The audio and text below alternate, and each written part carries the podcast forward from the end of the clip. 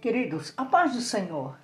Nesta noite, nos minutos de fé, vos deixo uma reflexão ao teu coração, que se encontra no livro de Salmos, no seu capítulo 122, no seu verso, que nos diz: Alegrei-me quando me disseram, vamos à casa do Senhor. É maravilhoso, queridos. O salmista Davi ele tinha esta gratidão, esse amor em servir ao Senhor com alegria a se alegrar quando alguém chamava ele à casa do Senhor. E que possamos também ser assim como o salmista Davi. Mas muitas vezes não é assim. Às vezes foi à casa do Senhor. Outros dias foram à casa do Senhor. Mas depois deixaram de ir à casa do Senhor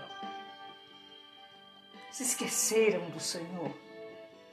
Tem muitos que nem sabem mais o caminho da casa do Senhor. Estão parados, acomodados. Até parece que a igreja é ele, ou aonde ele mora. Mas, querido, a palavra de Deus diz que é bom estar nos atos do Senhor. Servir a Ele com alegria apresentar os nossos corpos vivos, santo e agradável ao Senhor. Que neste dia você possa se despertar, levantar a sua cabeça, se erguer, jogar a poeira e voltar o que você era antes. Vá à casa do Senhor.